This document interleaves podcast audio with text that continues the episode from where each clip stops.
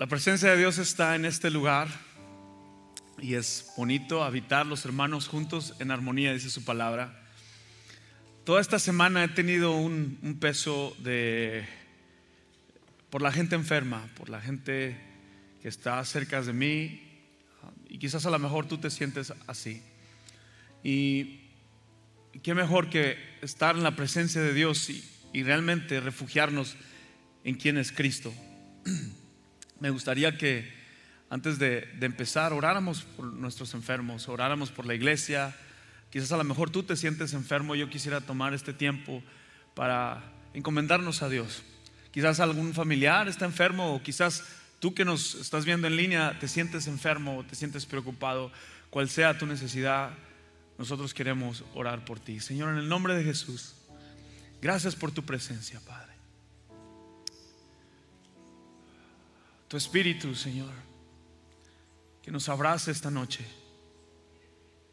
Sana, Señor, nuestro interior, Padre.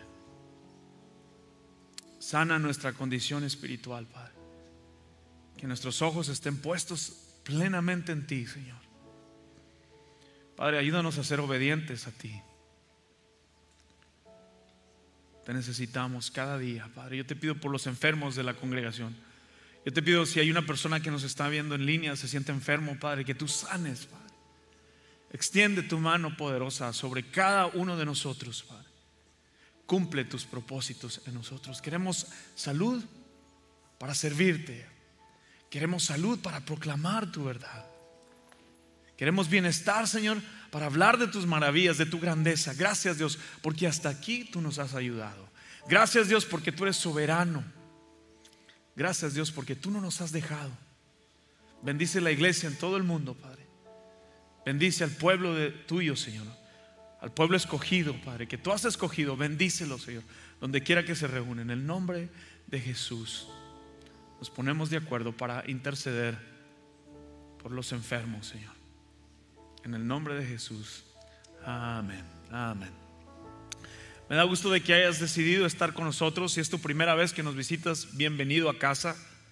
Estamos contentos de que hayas tomado, hayas tomado la decisión de acompañarnos. Si es tu primera vez en línea, también te decimos bienvenido, te extrañamos y esperamos que pronto puedas estar con nosotros. Empezamos esta segunda semana de esta serie titulada Hasta que todos conozcan y el mensaje de la semana pasada se trató sobre el mensajero. Y en esta tarde se va a tratar sobre el mensaje. Y quiero platicarles una historia real que me sucedió hace como siete años, cuando estuve, eh, decidí de irme de tiempo completo en el ministerio y, una invitación en el estado de Colorado para irme de, de, pastor de jóvenes y director de alabanza. En ese año que yo estuve ahí, um, el pastor preguntó, hizo esta pregunta, ¿a quién le gustaría ser parte de, de, un ministerio en misión en la cárcel? Y yo me sentía tan contento y estaba con toda la energía de, de querer ser parte del ministerio de cárcel. Y yo me apunté y levanté mi mano. En esa mañana recuerdo que solamente tres levantaron la mano. Y de esos tres, pues yo era, yo era el, que, el que quería hacerlo.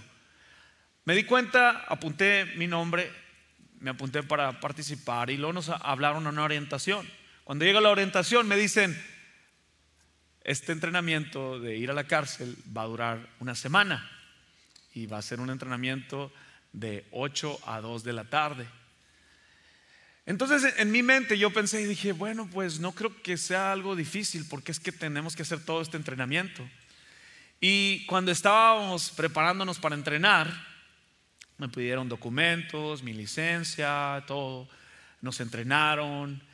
Y tal parece que me acuerdo la sesión esa primera, y me acuerdo que nos dicen, este, la razón que se requiere este entrenamiento es porque en esta cárcel, es una cárcel, es la, la peor cárcel en el estado de Colorado, donde la seguridad es de máxima seguridad. Y cuando ya estaba apuntado, no sé si te ha pasado que algunas veces te dices, ya me apunté, pero híjole, dijo mi mamá que siempre no. Sentía yo en mi corazón, dije, a lo mejor este no es mi ministerio. Pero algo me dijo que ya me apunté y es muy tarde. debo tomar el entrenamiento. Solo tomé y ahí tienes a tu pastor tomando el entrenamiento por una semana. Cuando llegamos ya la documentación, me hicieron un background check este, ah, de todos los que íbamos a pasar.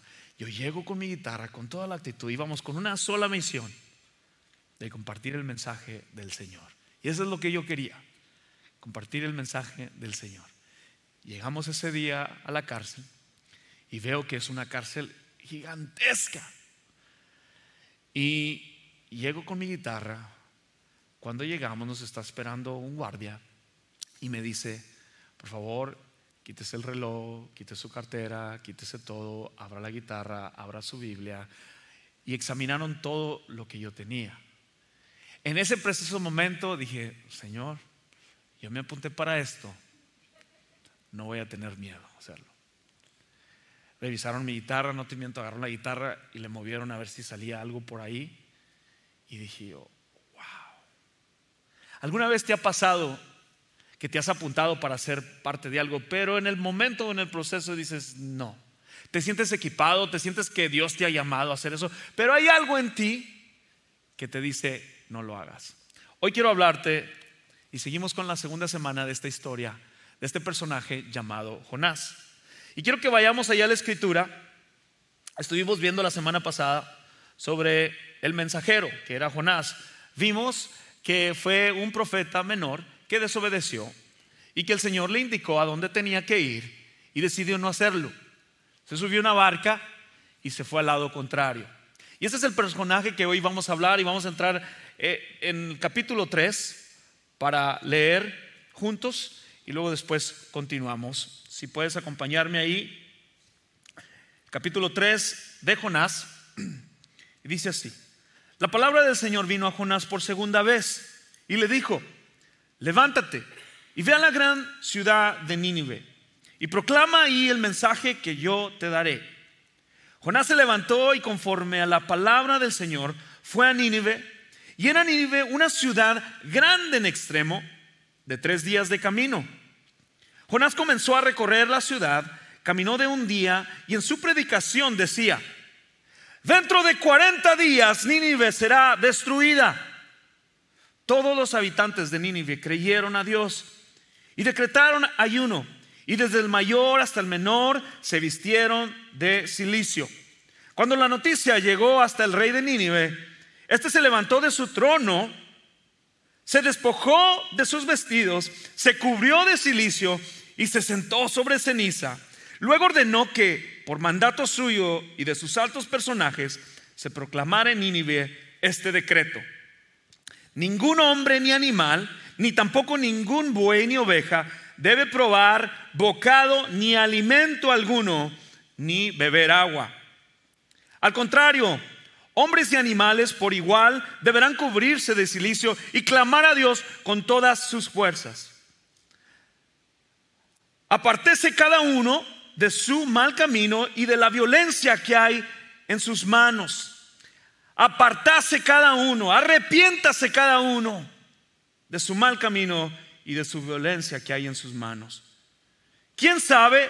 Tal vez Dios se arrepienta y el ardor de su ira se calme y entonces no pereceremos. Y al volver Dios lo que hicieron y que se habían apartado de su mal camino, me gusta decir, y que se habían arrepentido, y que cambiaron sus vidas, y que dejaron la maldad, también Él se arrepintió de hacerles el daño que les había anunciado y desistió de hacerlo, desistió de hacerlo. Hoy espero que veamos en este mensaje de Jonás que él recibió. Es el mismo mensaje que tú y yo podemos recibir. Les platicaba y predicaba la semana pasada sobre Jonás. Entonces, solamente para resumir, recuerda que a Jonás se le dice, ve a Nínive y se sube a una barca, pero se va al lado contrario. Muy importante saberlo. Y luego sabemos que viene una gran tormenta y luego sabemos que los marineros que estaban ahí dijeron, mm, mis antenitas detectan la presencia del enemigo, hay alguien aquí que está mal. Y luego se dirige a Jonás. Jonás está dormido debajo del barco, orgulloso, terco, molesto, porque él no quería que el pueblo de Nínive se arrepintiera, él quería que muriera. ¿Ok? Les hablé de eso la semana pasada. Jonás les dice exactamente quién es él y el Dios aquel quien sirve. Y ellos deciden que él es el del problema y lo arrojan al mar. Esta semana venía pensando que Jonás tenía una falta de identidad. No supo defender ni hacer lo que le correspondía a él. Es un profeta menor. ¿Ok? Le preguntaron, ¿quién eres? ¿Hacia dónde vas? Y creo fielmente que a veces hay algunos cristianos que no sabemos a dónde vamos. Nos decimos ser cristianos, pero no sabemos, estamos en desobediencia. El capítulo 2 de Jonás, no lo leí, pero está una oración profunda. Él está orando, Jonás, en el vientre de ese pez que se lo ha tragado. En la oración, Jonás habla de cómo se hundió en el fondo del mar, cómo su cabeza estaba en el, en el, dice aquí en el arrecife del coral, en las raíces de, de esas aldañas, ¿cómo le dicen ustedes lo que está en lo profundo del mar? Ya estaba ahí, ya podemos decir casi muerto. Y es seguro de decir que cuando leemos este capítulo y en esta oración, que si Jonás se ha hundido hasta las raíces de las montañas en el océano, de los corales, que Jonás está muerto. Lo que hace es que su historia sea tan poderosa es que cuando Jesús dice la señal de Jonás, Jonás está en el vientre de ese gran pez por tres días y tres noches y Jesús es hermoso porque los evangelios enseñan que también Jesús estuvo en el corazón del mundo por tres días y luego resucitó. Es una historia hermosa y paralela al Evangelio hoy. Cuando veo la vida de Jonás y llegamos al capítulo 3 donde ya obedece y Nínive se arrepiente, el mensaje de Jonás, escucha bien, el mensaje de Jonás comienza donde la mayoría de nuestras vidas comienza, con una resurrección. El Señor mismo lo salva y dice que el pez fue hasta la orilla del mar y lo escupió, lo vomitó. Es una historia de Hollywood. Así como que está de película de creerla, pero esa es la voluntad de Dios. Él quiere que lleve el mensaje. Jonás es vomitado de la boca de ese gran pez devuelto a la vida y se le da una segunda oportunidad para proclamar el mensaje de Nínive. Tú y yo sabemos que Dios es un Dios de segundas oportunidades. Gloria a Dios. Porque Jesús nos salva y nos rescata del hoyo. De lo más profundo el Señor nos rescata. Y ese es el mensaje que Jonás debió predicar y ahora en el capítulo 3 nos dice que el Señor lo salva y la oración, yo te invito a que leas el capítulo 2, ahí vas a encontrar cómo Jonás ora. Es una oración de gratitud y misericordia a Dios. Dale gracias a Dios por donde Él te ha sacado. Dios nos ha salvado de la muerte. Dios nos ha salvado de la muerte. La primera vez que vemos el mensaje de Jonás, vemos que es el mensaje de Dios. Quiero dividir esta prédica en dos partes, ¿ok? Vamos a estar viendo el mensaje es de Dios. Esa es la primera parte. El mensaje es de Dios. Algo que es importante y que debemos recordar, que Dios es omnisciente, omnipresente. Él está en todo lugar. Dios estaba ahí en la boca de ese pez con Jonás. Así que en la cena preparada, en este versículo, está, el profeta Jonás, que es resucitado. Jonás sigue escuchando de Dios. Estando ya en, el, en el pez, está escuchando de Dios. Y después sabemos que todo esto sucedió por desobediencia. El Señor lo envió a lo profundo del mar, lo mete en la, el estómago de ese pez, pero Dios está hablándole, le está hablando. Tenemos a un Dios que es paciente. Es paciente con su pueblo y es paciente contigo y conmigo. Es paciente con todos ustedes. No porque desobedeciste una vez, quiere decir que Él ha olvidado lo que Él te dijo que hicieras. Por eso es que Dios es un Dios de segundas oportunidades. Si estás aquí es por la gracia de Dios, pero lo que Dios ha hablado a tu vida, Él quiere que tú obedezcas. Yo les dije, iglesia, que Dios nos iba a llevar a un nivel de crecimiento. Si tú no obedeces, tú jamás crecerás. ¿Estamos de acuerdo en eso? Sin obediencia no hay crecimiento. El mensaje dado a Jonás es el mensaje de Dios. Jonás solamente es el mensajero.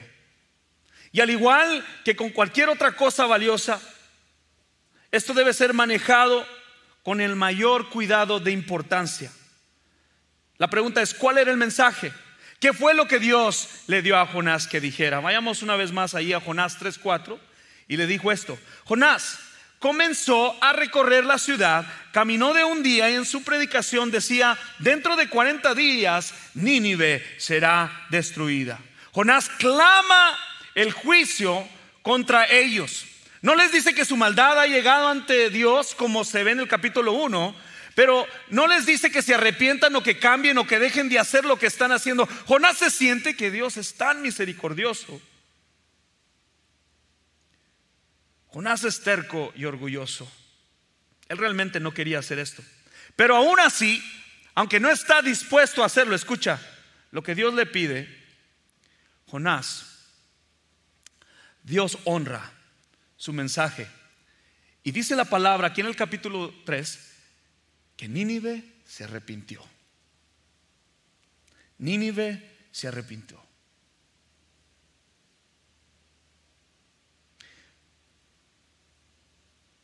En Lucas 11:32, Jesús nos dice en los evangelios de Mateo y Lucas que uno más grande que Jonás está aquí.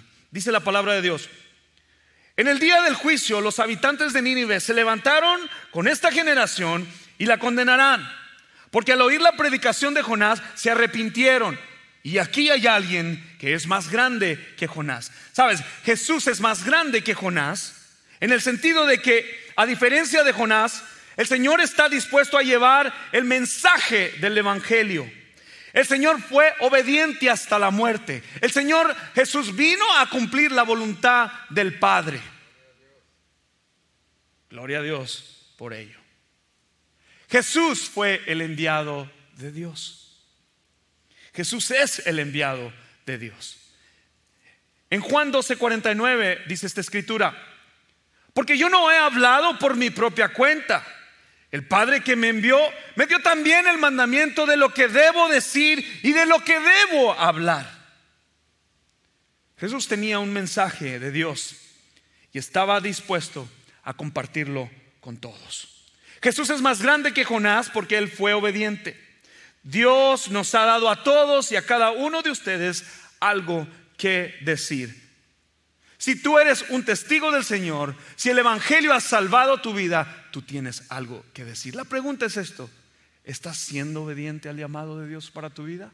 El Señor no quiere que nadie se pierda, no quiere que nadie muera. Tú eres la persona que Dios ha llamado. No desobedezcas.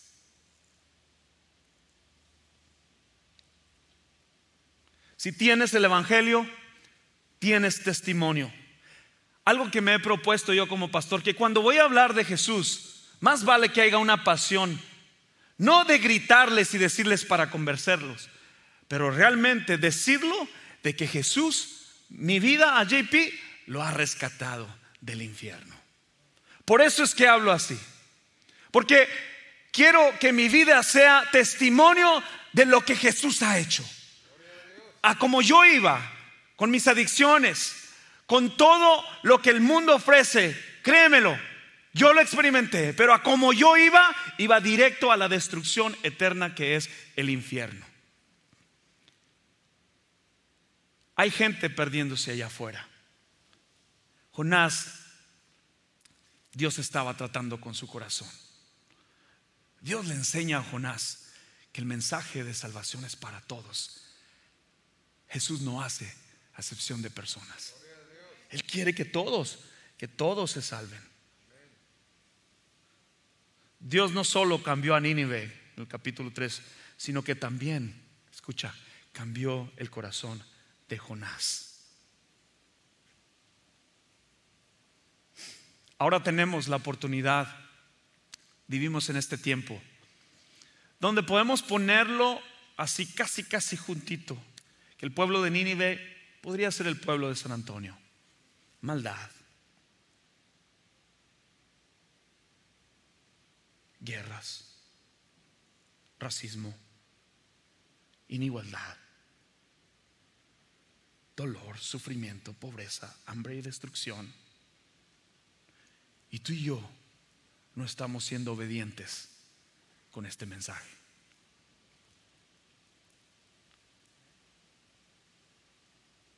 Este mensaje del Evangelio es de esperanza el Señor les dice que en la misericordia de Dios, la misericordia de Dios es el arrepentimiento. Dios quiere que nos arrepintamos. Un cambio total.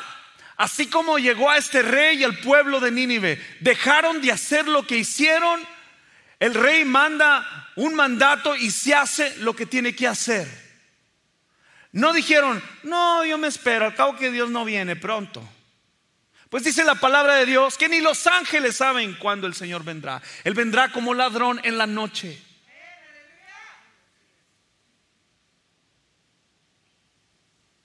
Tenemos un evangelio digno de compartir. La muerte y la resurrección de nuestro Señor Jesucristo. Jonás sabía que él era un siervo del Señor, pero no conocía de todo del Señor al que servía.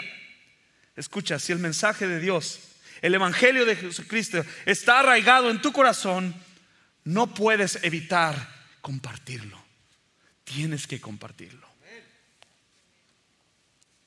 El segundo punto en esta tarde. El mensaje es para todos. El mensaje es for everyone. En Jonás 3:5, ahí en el mismo capítulo, dice, todos los habitantes de Nínive creyeron a Dios y decretaron ayuno y desde el mayor hasta el menor se vistieron de silicio. Vayamos al 6, el 7, dice también ahí rapidito que luego ordenó que por mandato suyo y de sus altos personajes se proclamara en Nínive este decreto. Este mensaje no era solo para pobres y solitarios, sino para los altos y poderosos. Este es el Evangelio. Alcanza hasta el menor, hasta el mayor. El rey de Nínive lleva el mensaje de Jonás más allá de lo que Jonás estaba dispuesto a llevar. Y nos va a tocar vivir en un tiempo donde quizás a esa persona que le compartes el evangelio es el next Billy Graham. Es el, es el, gran profeta, el gran, el futuro ah, líder de alabanza, el futuro ah, presidente de los Estados Unidos. Nunca sabes Nunca sabes lo que Dios puede hacer cuando tú estás dispuesto a compartir el Evangelio del Señor.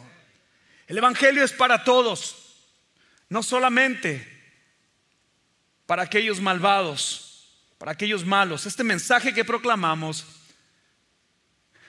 es exclusivo, en que Jesús es el único camino. Es exclusivo en que Jesús es el único mediador entre Dios y los hombres pero es inclusivo. Porque nadie es excluido por conocer de nuestro Señor Jesús. Porque de tal manera amó Dios, al mundo entero nos amó. Para que todo aquel en el que en Él creas tenga vida eterna. Gloria a Dios por el poder del Evangelio y de su palabra. Una de las palabras que pensaba al preparar este mensaje es misericordia. Misericordia.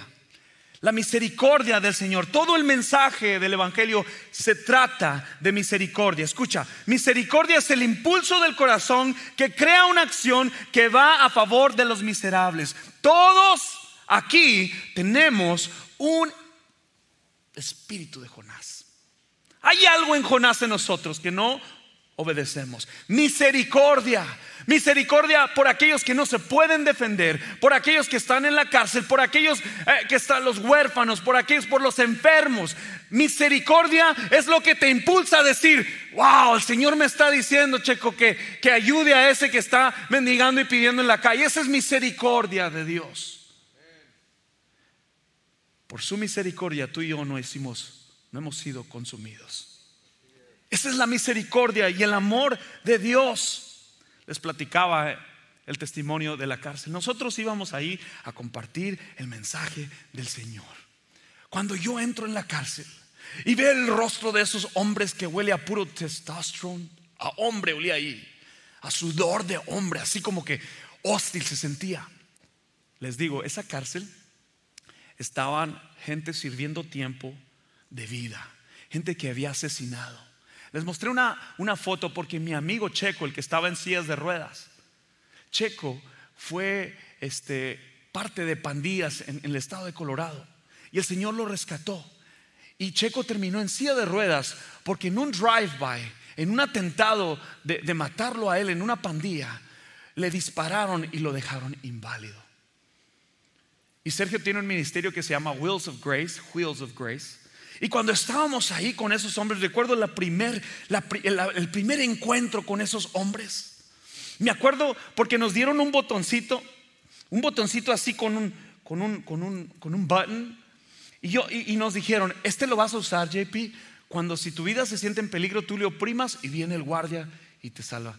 Pues, ¿qué creen que hice? Que oprimí el botón accidentalmente, sacando la guitarra y y se hicieron los Pero los muchachos, los carceleros, no hicieron nada. Se mantuvieron así como que. Y viene el guardia, así miren, sudando, así como. Y todo estaba en mi mente, en mi corazón, ahí como que, wow, like. ¿Saben qué estaba pensando? Dije, quisiera agarrar a todos los de la iglesia, meterlos en un camión y a ver si vienen y adoran aquí. Sentí como que la libertad que tenemos aquí en la iglesia. No había ahí, era un lugar muy humilde, cerrado, olía, estaba tan frío. Pero en el momento en que empecé a cantar y ver esos hombres levantar sus manos y adorar a Dios, era la misma presencia que aquí, más poderosa. Ver rostros de hombres adorando al Señor. Y dije, Señor, wow, ahora sí puedo decir que dirigí la alabanza. Ahora sí puedo decir que dirigí la alabanza. Y hasta decía a todos mis amigos que, eran directores de alabanza, bro, no andes diciendo que eres director de alabanza si nunca has servido y dirigido a la iglesia en una cárcel. Poquito orgullo, ¿verdad? Pero Dios trató después con eso. Después les digo cómo es. Pero, pero era la misma presencia. No había que las luces y el foco y, que, y que, que las pantallas y que el iPad y que nada de eso. No había de que regístrate y que el otro y que, el grupo de alabanza y la secuencia y, y todo lo que les damos aquí a ustedes chiflados. Pero estaba la presencia de Dios. Y entonces me di cuenta que proclamar el Evangelio del Señor no tiene límites. Me di cuenta que la presencia de Dios está donde están dos o tres reunidos, ahí está el Señor. Me di cuenta de la ventaja, de lo bendecido que somos aquí afuera. De hecho, me topé con uno que se estaba preparando para el ministerio y me dijo, pastor, le decimos que estamos orando por la iglesia allá afuera. Y yo me sentía tan bendecido. Yo sentía que el que necesitaba esa palabra de aliento, ese mensaje de salvación, era yo mismo. Porque cuando eres obediente, tú nunca sabes lo que Dios va a hacer contigo y con lo que escuchan ese mensaje de salvación.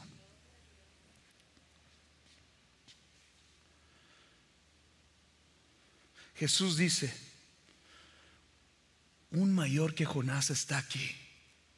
No solo porque estaba dispuesto, sino porque venía no solo por un grupo de personas, pero venía por todos.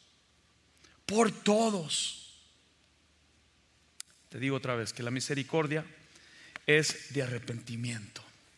Nínive se arrepintió y el desastre no les llegó. Y el mensaje no cambia. Jesús salva. El mensaje es para todos. Leamos juntos en Mateo 12, 38 al 41. Ya está hablando aquí el Señor, está titulado La generación perversa demanda una señal. Y dice esto. Entonces algunos de los escribas y los fariseos le dijeron, Maestro, deseamos ver una señal tuya. Pero él les dijo, la generación mala y adúltera demanda una señal, pero no tendrán más señal que la del profeta Jonás, porque así como Jonás estuvo tres días y tres noches en el vientre de ese gran pez, así también el Hijo del Hombre estará tres días y tres noches. En el corazón de la tierra, en el juicio, los habitantes de Nínive se levantarán contra esta generación y lo condenarán, porque ellos se arrepintieron por la predicación de Jonás. Y aquí hay alguien que es más grande que Jonás. ¿Cuántos dicen amén? Dale el fuerte aplauso al Señor. Vamos. Gracias, Señor. Porque el mensaje aún nos salva, Padre. Ese pueblo quería una señal. Querían otro mensaje. Querían algo más que lo que Jesús estaba predicando contra ellos. El Señor les decía, en verdad, en verdad os digo, Dios le dijo a Jonás que se levantara y fuera a Nínive. Y este era el mensaje. Dentro de 40 días, Nínive estaría destruida. El Señor sigue hablándonos hoy, iglesia San Antonio. El Señor sigue hablándonos hoy, donde quiera del mundo que te encuentres, el Señor sigue hablando a tu vida. Y no me gusta llevar a todos por encima, porque siempre cuando te llevas a todos nadie toma responsabilidad. Te hablo a ti. El Señor sigue hablando a tu vida. El Señor quiere hablar a tu vida en esta tarde. Arrepiéntanse. El mensaje después de la rebelión del hombre hasta ahora sigue siendo el mismo. El Señor te dice, vuelve a casa, vuelve a casa. En el centro del Evangelio, el grito del corazón de Dios es la reconciliación. Dios quiere reconciliar al mundo, a San Antonio, tu vida, tu hogar, tu matrimonio. Vuélvete al Señor Jesús. Vuélvete al Señor Jesús. Sabes, Dios envió un mensaje a Nínive, no el que querían escuchar, sino el que necesitaban. ¿Qué mensaje está enviando Dios a tu vida en esta tarde? ¿Qué mensaje está hablándote el Señor a tu corazón? Vuélvete. Quizás has perdido el gozo, quizás tu fe ha menguado. Y quizás tu súplica, tu oración es, vuélveme Señor el gozo de mi salvación y renueva un espíritu recto en mí esta situación que estamos afrontando, gente sigue muriendo, enfermedades siguen saliendo, el aislamiento, el enemigo lo está usando para matar, robar, robarte tu identidad. Tú eres un hijo de Dios, tú eres pueblo, nación santa, escogida con un propósito para anunciar las virtudes de aquel que nos llamó de su tiniebla a luz admirable. ¿Qué es este mensaje? El mensaje es de Dios. Le pertenece a Él. Él te lo confía a ti. Él te dará una segunda oportunidad para que seas obediente con lo que es más valioso. Lo que Él te dice. El mensaje es para todos. Dios no quiere, Dios no quería hablar solo a su pueblo, sino a los gentiles. Aquellos que no parecían dignos de recibir misericordia de Dios, Aquellos que no merecen misericordia, Dios quiere que toda la gente lo conozca. Y voy a hacer una invitación en esta tarde. Cierra tus ojos.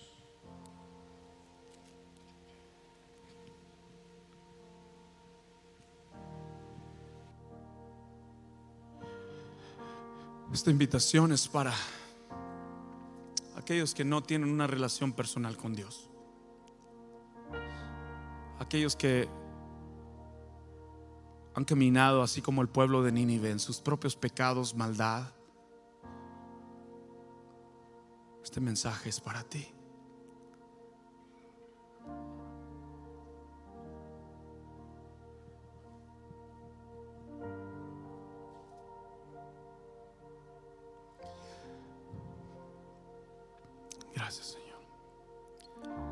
Su aliento en mi ser.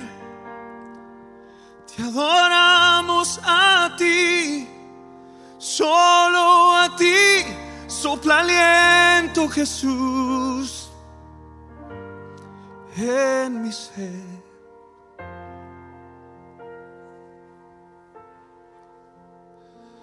Y se acaba la fuerza y muere la esperanza oh Señor. Pero estás tú para levantarme, Jesús, y yo correré hacia ti.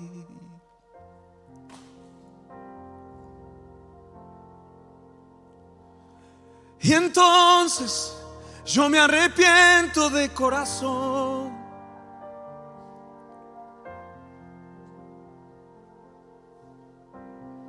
Dice el Señor en su palabra.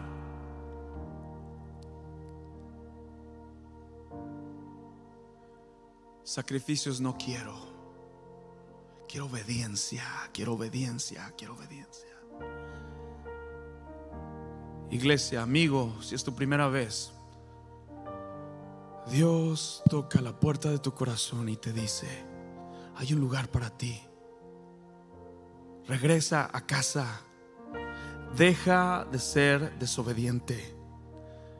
Les dije hace tres semanas que el Señor está dividiendo las peras y las manzanas. La venida del Señor está cerca. Esa es la esperanza de cada cristiano, que Dios se acerca. Y esta invitación es para ti. Si hoy quieres recibir al Señor Jesús como tu único y suficiente Salvador y dices, yo quiero arrepentirme, yo quiero una vida nueva, yo quiero un cambio de mentalidad. Hacia donde voy, voy a la destrucción. Si hoy quieres entregar tu vida a Jesús, yo te voy a pedir estos mensajes del cielo para tu vida. Levanta tu mano y quiero celebrar contigo. Hoy quieres recibir a Jesús como tu único Salvador, levanta tu mano. ¿Nadie? ¿No hay nadie? Ok. Quiero hacer esta oración y les voy a decir con todo mi corazón.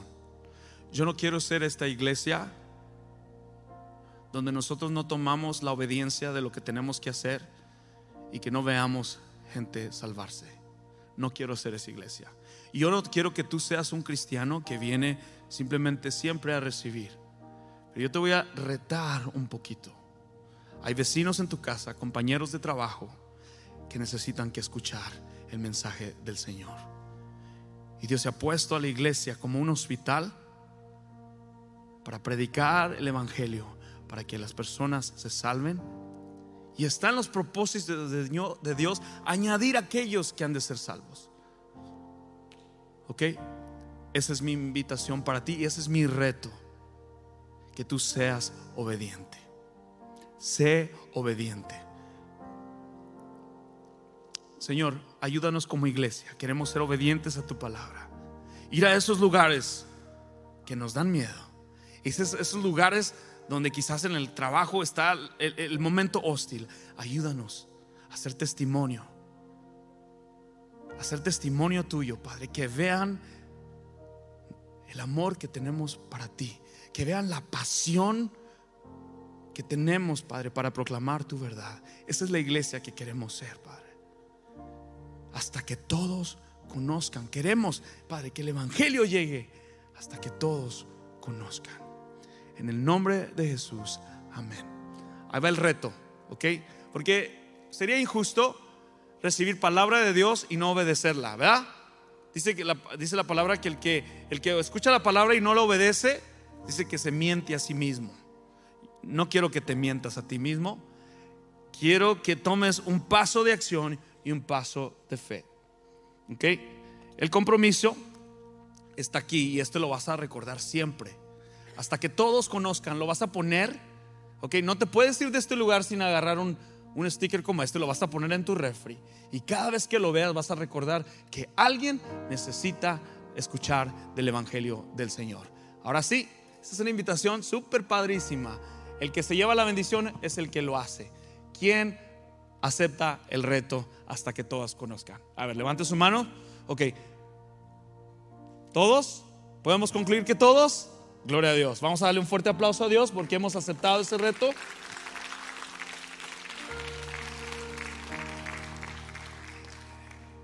En Gateway Español tenemos un slogan que se dice, servir es vivir, o mejor es servir, o jamás te parecerás más a Jesús que cuando sirves.